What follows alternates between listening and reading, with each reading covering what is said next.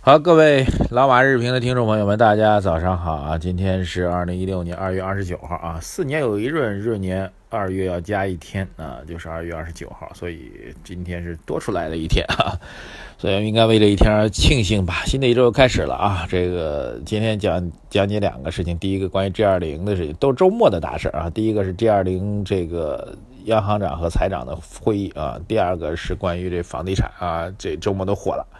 啊，开场先讲一小故事啊。这早上一起来，正好我们有一个很小的一个群吧，有位企业家啊，当然财富肯定还 OK 了。那么他讲了一个，他说我这几天都生活在酒店里，为什么呢？发张酒店的图啊。他说我算算啊，这个住上海五星酒店，如果长包房，因为长包房可以谈一个长期协议价嘛，他说大概六七百块钱一天。那么全年下来也就是二十多万，那二十多万的话，你可以房间有人打扫，有人给你照顾啊，这个，然后呢，呃，酒店的健身房、游泳池、桑拿、免费早餐啊，还上班还可以离的离离这个自己办公地儿更近一点啊，更方便，就在这办公地儿旁边租一酒店啊。他说这才二十多万啊，他说对他来说二十多万是一个小数字啊。他说这里外里算算，我从去年股灾到现在亏进去的钱，足够我能住呃。多少多少年了，倒了半天，最后倒到股市当中来啊！就是如果把股市各位这个从去年股灾开始亏的这钱啊，你要干别的，那您的生活质量那真是突飞猛进啊！五星酒店就上海这一天六七百，各位所在的城市可能更便宜。一年住酒店才花多少钱？咱亏到股市多少钱？哎呦喂，这一听也真是有点让人汗珠子哒哒滴的掉啊！呃，市场就这么残酷啊！中国的股市说句实在话，与我心有戚戚焉，就是我跟各位的感受是一样的。中国的股市想要赚点钱，真是比较难啊！所以这个要坚定几个原则啊。第一个呢，还是觉得市场有机会的时候，坚决的买进，然后等待它上涨；觉得上涨差不多的时候，坚决退出啊，然后等着下一波的这个所谓低点，就是人气集中涣散点出来，否则咱就别玩，好吧？我觉得这应该是一个比较重要的原则。好，抓紧时间啊！点评周末两条消息啊。第一条消息关 G 二零啊，G 二零，我觉得中国大胜啊，这是我的一个评价，可能别人没有评价这么明确啊。中国大胜啊，为什么这样评价呢？那第一个，这个之前我就说，这有人说什么这次的 G 二零的会议会成为什么呢？这个新广场协议会逼着人民币怎么怎么着？这瞎扯啊，这完全不可能的事儿。我这个我觉得真的会议召开之后，这所谓新广场协议压根儿谈都没谈啊。然后从会议的公告上来讲啊。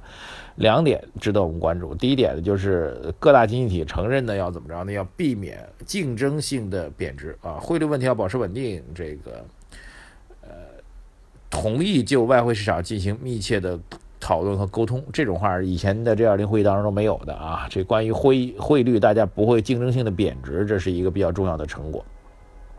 你看这成果其实就是稳定市场啊，说白了就是。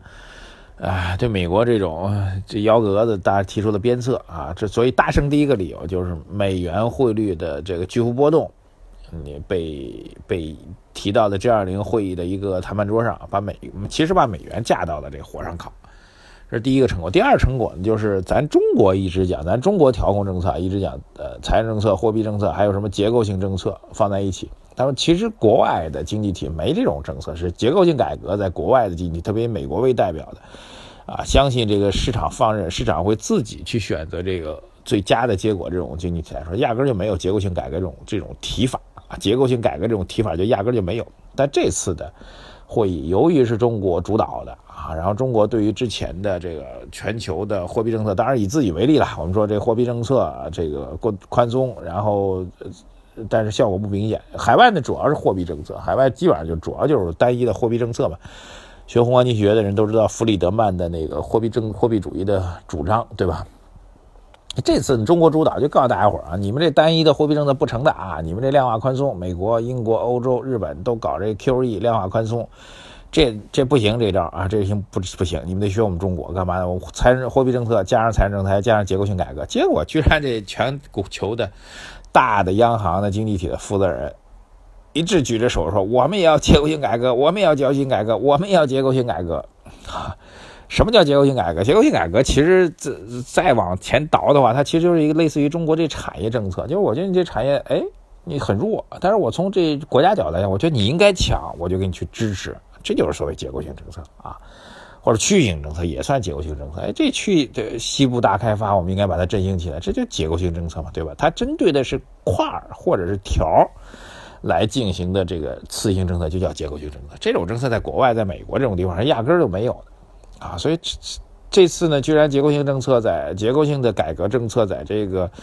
G 二十的经济体大会当中呢，得到各大经济体的一致认可，所以说是什么？各位，中国完胜啊！中国告诉你们，这个其他经济体，你们的 QE 是完全失败的。你看，你放那么多货币，经济还是不增长。我们现在要增长，要稳定，你要跟我学，我中国。是这个货币政策加财政政策加个结构性改革的始作俑者，我们是这个领路人，你们要跟着我啊！这他们居然应和了啊！所以这是一个重大的突破。所以我 G20 会议呢，中国是完胜啊！我觉得是真的是完胜啊！不只是以主办方的身份来承揽这次会议，而且在政策的主基调上，而且把美元放到火上烤这些上，真真正的中国是完胜。我觉得这是一个啊比较重要的一个利好吧。那么如果全世界都学中国的话，那全世界的经济数据很快就可以得到优化了啊！所以接下来就要聊下一个话题了啊，那就是关于房地产啊。这周末大家都看了，特别我们在上海的朋友都看到，我们一直在朋友圈里很多人在刷屏啊，拍到的是上海的浦东房地产交易中心、宝山交易中心、闵行交易中心等等，人员爆棚。据说宝山已经出动这个呃保安力量来维护现场秩序了啊，人已经是里三层外三层的排到了交易中心的这马路上排了几圈又几圈，哎呦喂！还好，这上海市政府呢，应该说反馈还是比较快的啊。这当天晚上就发布了一个公告啊，特别提到其中有些中介啊，在中间在在这个这个操纵这个大家伙儿这蜂拥而至交易中心吧。这中介最近这这真的是那个啥。包括最近的房价上涨啊，也有观点认为是链链家这样的中介公司啊，他们实行的是所谓单一委托房源，就是你把房源买买买给我啊，你比如说委托价，你本来想卖一百万，你单一只卖给我一家中介啊，只不是卖给我，只委托我一家中介帮你去销售，我可以给你保证一百二十万啊，垄断房源，抬高房价。据说啊，我我我个人觉得这个事情还没有定论啊，据说呢是推升这一轮啊全国房价上涨的一个重要的原因。啊，然后昨天也是上海市政府紧急来解释说，这个中上海吧，控制抑制房地产投机的政策没有改变，坚决要执行限购政策。然后说这个退税的事情，因为上海有也有契税的调整嘛，是一个次性政策，退税的事情，只要你还没办产权证，说白了，呃，已经这个做过交过税收的人也都可以退税，请大家不要着急，不要紧张，等等等等。房地产也需要降温。啊，关于这次的房地产过度的热呢，我觉得有两点可以提吧。第一点是好事啊，那对宏观经济来说，虽然我也承认很多人对于房地产带动宏观经济存在很大的争议，我个人从学术上也存在争议，但是从客观上来讲，确实会优化宏观数据，这是一个毋庸置疑的宏观数据方面的一个利好。然后回到结构性改革，咱不是说一直说结构性改革嘛？结构性改革，所以房地产结构性改革，那么一线城市北京、上海、深圳。它往前冲的话，那意味着什么呢？一个巨大的虹吸效应。二三线城市啊，从二线城市开始到三线城市，更甭说四线城市了，这更加会被大家抛弃啊！它会形成你那儿火的不行，我这儿冷的要命。所以这就是结构性改革另外一个问题，就是你政府怎么能够准确的把握到一个结构、一个区域、一个领域、一个条、一个块儿带动起来之后，能够带动其他的区这个条或者块呢？好吧，今天聊的都是结构性改革，所以总点一个结论吧。我觉得宏观方面不不不悲观啊。全球经济体如果能够同仇敌忾来解决这个增长和稳定的问题的话，宏观方面不悲观啊。由此所带来的话，股市同样也是不悲观的。周末至少周末来说，对于上周四的暴跌来说，没有利空来支持这次暴跌，依然坚持市场现在是继续在底位减仓买入，等待上涨的机会的基本观点。